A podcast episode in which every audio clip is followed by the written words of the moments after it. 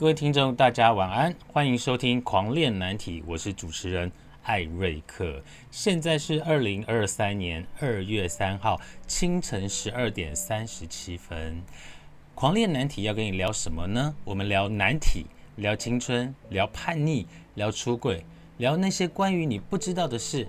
还有那些下班后还要去公司上班的那些事，当然心灵的部分我们也不能忘记。走过三十五年的同志历史，从躲警察的那个年代到现在的同婚的多元文化，让艾瑞克来告诉你这个世界有多么的有趣。好，进行到我们今天的狂恋难题，再来聊一聊过去的一些往事。在前几集的故事里面呢，有跟大家聊到，就是在十七岁的时候。呃，我因为就是被家里发现了我的呃性向，然后跟家里闹翻了之后呢，于是离家出走。那离家出走的那段故事呢，在之后会再跟大家聊一聊。今天想要跟大家聊一聊的相关的内容呢，是到底什么时候知道自己喜欢男生？到底什么时候知道自己开始喜欢男生？呃。我相信，对于很多的同志朋友来说，其实，在小时候可能多多少少就有一点点的感觉，好，就会有一点点的感觉，只是我们没有办法知道说那种感觉到底是应该存在，还是它不应该存在。那它的存在会造成怎样的一个冲突？我说我自己的故事哈，大概在小学。五六年级的时候，可能我就比较能够知道小学 刚刚有点那个好，在小学五六年级的时候，应该是小学五六年级的时候，我就开始知道我对男生是有感觉的。可是那时候只会觉得是好同学跟好同学之间。不会做太多的揣测，也不懂那到底是什么样的情谊。那在进了国中之后呢？哎，你们知道吗？在国中的时候，我也有交过女朋友。哎，我想这应该是唯一的一次哦。就是我在国二到国三的时候，我也有交过女朋友。可是你问我说，李杰，呃，艾瑞克，艾瑞克，你是同志？那你为什么会去交女朋友呢？告诉大家，其实会有在学校的时候会有一些同才压力嘛，这个不能算是同才压力。国中生都正值大家都是青春期，所以在青春期的时候呢，总是会吸引异性，可能有某些异性的特质会吸引你，但你不知道那个叫做喜欢是爱还是异性相吸，所以我们很难去。知道说那到底是什么样的感觉？所以在国中的时候呢，我有跟隔壁班的女生，那叫谈恋爱吗？也不能算谈恋爱，那个叫做 示好。她对我示好，我也没有拒绝，所以呢，我们就传承，好像被传承在一起。可是我知道，我心里知道，其实我并不喜欢那个女生。相较于女生呢，我觉得学长反而比较吸引我。好，学长比较吸引我。好，所以那时候呢，我跟一个女生呢，就是有来往。可是我们交往没有多久，也不算真的交往。交往没有多久的时候呢，据说女同学的父亲就是家长啦，来到学校跟我们的班导师讲这件事情。然后于是呢，我就被班导师呢叫进去。然后他说：“你们是不是在谈恋爱？”我说：“嗯，应该算吧，但又不是，我真的不是很喜欢他。”好，那老师呢？他也没有做处罚，他只是口头警告我们说，呃，警告我说，呃，现在要大家要考试了，要把心思放在读书上面，不要去思考，不要去想一些呃男女交往的事情。可是我心里面其实还蛮冤枉的，因为我真的没有很喜欢那个女生。可是，在这个东西传来传去的过程当中呢，其实我蛮喜欢的是，我我就有国二吧。然后国三，好，我在前几集的故事有讲到，其实我很喜欢一个学长，我很喜欢一个学长。那个学长呢，他是呃三年级，然后他是 A 段班的学生，就是大概前一班、两班的学生。那大家知道哈，如果你有经历过我们那个时候需要联考的一个那个时代，你知道就是在前段班的学生，他们的课业都非常的重，好，课业非常的重。可是我真的当时就像一个小女生哦，每天呢就躲在窗户旁边看着他，然后就打听他的一些讯息，可能住在哪里呀？可能这样听起来有点变态哦，但当当时真的只是一个。呃，喜欢对方，然后所产生的一个爱慕，然后想多知道多多一点点关于他的事情，所以打听到他家住哪里呀，然后甚至哦，在那个时候呢，我还写信。那时候没有什么 email 嘛，对不对？有 email 就方便多啦，或者有 line 啊，或者是微信。可是当时并没有，我们当时还是用手写，还好本人的字还算不难看。当时我真的手写了一封信。给学长，然后就反正就是请人家想尽办法，就请人家把这一封信交到学长的手中。信的内容我忘记了，大概就是意思就是说，呃，我很欣赏你啊，我很喜欢你啊之类的。然后我那时候比较没有太在乎这件事，就是被人家知道喜欢男生这件事，因为我比较无所谓。呃，写信给他，然后希望能够得到学长的回应，对不对？好啦，等到学长的回应啊，学长的回应呢，就是让人家传话说，因为现在在联考，所以呢，交朋友的事情呢，也没有特别的在意。虽然他没有给我难堪，但也没有给我拒绝。那我还是就是默默的喜欢学长，这算是校园的纯情故事吗？应该有纯情吧。我待会再跟大家讲一个校园的纯情故事。好，当然这个学长呢，就是我觉得在那个时候，我才开始知道说，可能在男生吸引我的部分，会比女生吸引我的更多。喜欢男生对我来讲应该是天生的。那对于是不是天生的这件事情，我觉得天生的或是后天的，我觉得都无所谓，因为只要你的爱、你的喜欢是。不会去打扰别人，去影响别人。我觉得他的爱都是存在，不管你是异性或者是同性，我觉得这个都是呃无所谓的。那既然刚刚有讲到喜欢女生这件事情，就是被人家家长到校园来那个警告我，那我后来很清楚的知道，就女生是千万不要碰。所以我非常的呃，刚刚讲到我非常热恋，应该是热热慕嘛？爱慕、热恋、爱慕我的学长。当然被学长拒绝了，我也是没有说，就是有一点点误准啦，但是也还好，很快就疗伤了嘛。可是我那时候在国三的时候，在国三读书的时候，我们班上呢有一个韩国华侨，算韩国华侨，应该是韩国华侨。韩国华侨呢，这个男同学呢，他有一个有一双有有一张非常帅气的脸，就是有点像。这样讲有点土哦，就是我们那个年代啊，就是有一个偶像叫做黎明，他的样子跟黎明有一点点像，但黎明不是大家都不是属于大众的吧？但是是吸引我的那种脸。那他的脸有一就是有一点是像黎明的那种感觉。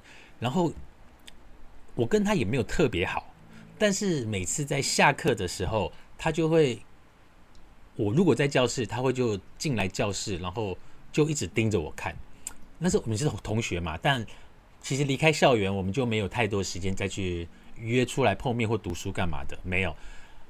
只是在呃教室的时候呢，只要我一个人在教室，他就会陪我一直在教室。然后呢，他就会趴在桌子上面，然后一直盯着我看。我也不知道为什么，但我对这个人呢也没有讨厌。但你说真的，当时很喜欢他吗？也没有。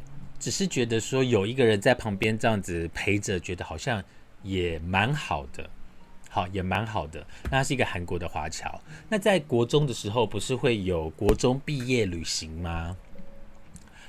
各位听众，你们毕国中的毕业旅行，你们都去哪里？我们那时候的国中毕业旅旅行，就是拉从台北拉到阿里山去过夜，好像。我我有点时空错乱了哈，就是我们有拉拉到那个我们的毕业旅毕业旅行是在阿里山，是在阿里山。你知道当时的阿里山是冬天非常哎，毕业旅行应该是在接近秋，毕业旅行应该是在毕业以前嘛，所以应该是算春天。阿里山呢，春天还是非常的冷，好，非常的冷。然后当我们毕业旅行旅行去到阿里山的时候呢，洗完澡，那位同学呢就。单独的约了我，他说：“哎，要去旁边散散步吗？”我想说要去散散步，好啊。当时也没有觉得什么，就只是只是跟一个蛮喜欢但是不讨厌、不讨厌但是蛮喜欢的男同学去旁边散散步，就是这样子，没有想很多。然后我们就这样散步、散步、散步。然后就单独两个人在阿里山上的某个亭子，然后聊天，然后静静的相处，就这样，就这样。然后这个人呢，就刻在我心里面了。我们没有做过，我们没有做什么越举的事情都没有，但是就是那种纯纯的陪伴跟喜欢，很单纯的那一种，到现在都让我印象非常的深刻。有单纯吗？我个人觉得，以现在的我来讲，国中的生活真的是单纯很多。就是同同志之间同同性啦，不要讲同志，因为那时候可能他也不知道，我也不知道，也可能只是单纯觉得跟这个人在一起很舒服。然后我记得那时候，因华语金曲大家都知道，对不对？就是在我们那个年代的七零年代的人，华语金曲是非常。嗯，就是我们的每一段感情、每一段恋情，或者每一段纯爱，都会有一首歌能够帮你做注解。当时我记得我在阿里山呢，带着录音带还是 CD，应该是录音带。我那时候听的一张专辑呢，是齐豫的《九月的高跟鞋》。专辑里面有一首《九月的高跟鞋》，所以我每次听到《九月的高跟鞋》这首歌的时候，我都会回想起。当时我们在阿里山，然后两个人在山上散步的那种画面。天哪，以前的我好单纯哦，怎么那么单纯呢？如果如果之后有机会跟大家讲水电工的故事，你就知道我后来发现我多么的不单纯。所以这个算是我国中发生的一个两段的纯纯爱嘛，也没有爱啦，就是纯喜欢，就是没有到很。直接的那一种，好，我相信各位听众在国中的时候，一定也有一些呃喜欢男同学啦，或者觉得跟某个男同学在一起很舒服，或者学长，学长这两个字真是充满了魅力，充满了魅力。再来，在国中的时候呢，我不知道大家会不会有这个状况，我是指同志朋友哈。在国中的时候呢，我从来不参与，应该不能说不参与，我不喜欢参与体育活动。就是 体育活动大部分就是打篮球嘛，那我不会下场去跟人家打篮球，因为我真的就是对球类一点敏锐度都没有。我只知道，我只觉得说，大家追着一颗球的乐趣到底是什么。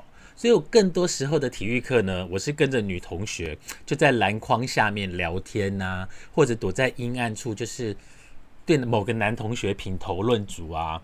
好，就是啊，品头论足。哎，我对，然后没有没有不会绝对不会下场去打篮球，我绝对不会下场去下场去打篮球。所以一直到现在，本人对于球类的运动。一点敏感度跟敏锐度都没有，就好像现在如果有世界足球在播出，我永远看的呢都是足球员，而不是足赛呃球赛。我永远看的是球员，不是球赛。而且你会发现，天哪，踢足球的人怎么这么好看？好，还包括打羽毛球的也是非常的帅，对不对？就是那个身材，真是哇塞！太厉害了！就是现在这年纪呢，指的就是看着别的身材，然后看着幻想，然后流口水，没有到流口水啦，没有那么严重。好，那在这边呢，要再跟大家分享一下哦，就是在国中的那段时间，其实我们对于同志的资讯真的非常的少，我们能够得到一点点相关的资讯呢，都是非常神秘，好像蒙了一层面纱。能够得到同志相关的讯息，就像我之前前几集的呃内容有讲到，可能会是交友社啦，或者是爱情青红灯啊，亦或是呢会到公园里面去认识新朋友。可是我记得在十五岁的那一年，也就是国中毕业的那一年，我对于当时现在叫二二八，对不对？在那个时候叫新公园。我对于当时的新公园真的非常非常的好奇。可是这些好奇的点到底从来自于哪里？我不知道大家大大家还记不记得，在那个年代的时候呢，在我们的十五岁、十六岁的时候，那时候会有一个有几本杂志是在每个每个礼拜都会出刊，一个叫做《时报周刊》，一个叫做《美华报道》。这两本周刊呢，在当时是销路非常好的周刊，就好像。呃，现在的一周刊的那个概念是一样的，它里面会有很多什么揭开什么神秘面纱，或是呃谁的小三是谁，就是那种很耸动的社会杂志。呃，那个时候呢，我记得有我在翻的时候哈，翻到他有讲到一个类似然后它的大标题就是台北新公园同志呃同性恋聚集的地方，然后可能问号。我就开始觉，我就开始有一点点的雷达，找到说，哎，是不是可以去这个地方开始探索？可是国中生我才十四岁、十五岁，我对于那种地方暗暗的，我其实我自己也很害怕。那我就找人壮胆，我就约了两个国中的同学，我就说，哎，现在要毕业了，我们去那个公园拍照好不好？好。名呃名义上是要找他们去拍一些毕业的照片，然后能够留念留恋。那其实呢，我自己私心的一个呃目的呢，我是想要知道它里面到底长什么样子，晚上是什么样子。所以那个时候呢，约了两个同学去那边拍照之后，那个就是我第一次接触到新公园，开始探探揭开所谓的神秘的面纱。就在十五岁的那一年，我用的名义是找同学去拍毕业照，因为毕业册上面要放一些毕业照的东西嘛，两个人或三个人呐，我就找两个还不错的同学，不是那个姓，不是那个韩国华侨哈，就另外两个，就是会跟我出去的啦，然后就去那个地方拍照，他们拍照，我跟他们拍照，但是我实际上是留在那个地方，呃，去看看那个地方，也算是一个探险，算是一个探险，我算是一个蛮敢探险的人。但拍完照了之后呢，大概也到了傍晚了吧，大概傍晚五六点，两个同学呢就坐了公车回家了。我一个人呢就说我要坐公车，没关系，你们先回去。我一个人真的留在新公园里面探索，我就在里面走来走去，国中哦吼，然后就看看，就真的会有一群人，一群人，或者是一些呃中年人，或者是。老欧啊，好，现在那时候叫老欧啊嘛，好，现在就中年人。那我现在也变成中年人了，就在那个地方走来走去，然后我就在那边做探索。但我心里是害怕的，因为也是会害怕遇到现在讲的八加九嘛。那也会害怕，就是我也听过，后来也听过说，在那个公园里面有人专门去勒索呃同志的，也是有。那那一天呢，是我第一天第一次进入到二二八新公园。所以确切是哪一天我也忘了，但是从那个时候呢，我就开始真的是认识了很多新的朋友。所以十五岁、十六岁、十七岁，就是我很确定自己喜欢男生这样的一个性向的时候。好，就在十五岁国中毕业的那一年，就在那一年。所以这段过程，说真的，你说不辛苦吗？挺辛苦的，在同学之间呢，你好像不交个女朋友，人家就会觉得你怪怪的。就是我们的样子还不错，那也没有，也不是那种高冷型的。那有女生喜欢你，这也很正常。那有女生喜欢你，同时有几个女生喜欢你，你挑一个来试着交往也合理。可是我们自己心里面最深的那一个地方，我们会知道说，其实我们是不喜欢女生的，但是我们也不确定喜欢男生这件事情。到底对或不对？我们没有办法确定，因为我们没有无迹可寻，所能够得到的相关的讯息，就是从美华报道跟时报周刊。好，就从这两个地方来的，所以我就去探险跟冒险。所以就在十五岁国中毕业的那一年，我就出道了。我们是这样讲啦，出道了。所以在那个时候，其实我花在新公园的时间比在家里面还多，因为家里没有温暖，是这样讲吗？就是家里的人，你知道，当你当你知道家人不会认同，或者你有可能觉得。是异类。其实我花了很长的时间去认同自己的性向，甚至我当时都觉得说，哎，会变成同志应该是长得很丑，或者是没有女生要。可是后来当我进了这个圈子，才发现说，天哪，里面的人长相都是主流。现在讲的主流啦，就是我觉得同志真的还是很优哦，就是很优质。所以呃，自我认同的在那个阶段，我我相信。现在可能大家观念是比较能够接受的，但不接受的人还是存在的吼。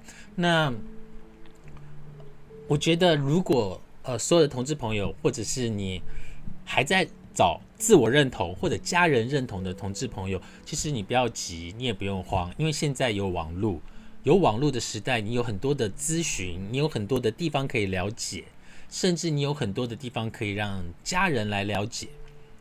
好，让家人来了解。那关于出不出柜呢？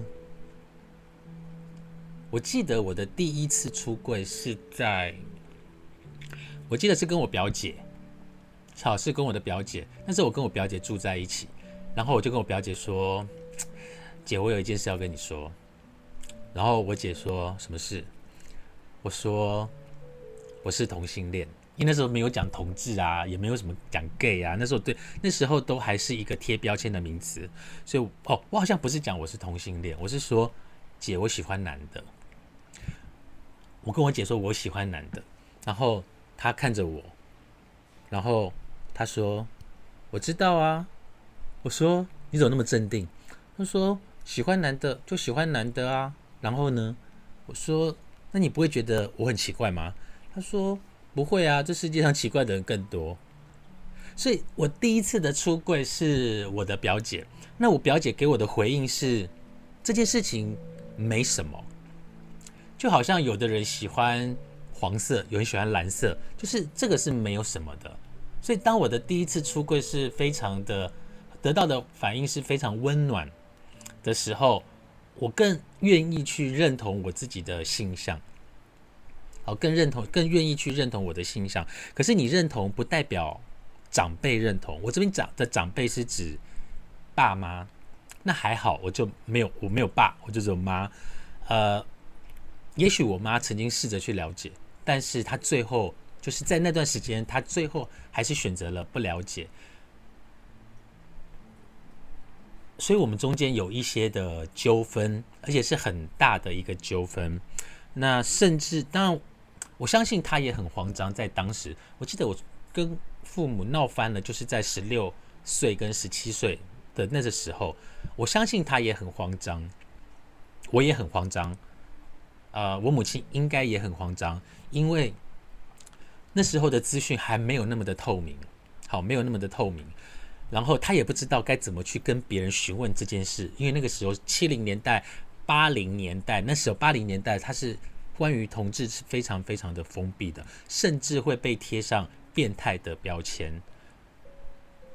我就在想，就算变态又如何？反正我又不会对你们怎么样，而且你们还不见得是我的菜嘛。好，但是家长会担心，甚至在那个时候，呃，我母亲也想了很多的方法，要帮我把我的性向瞧回来。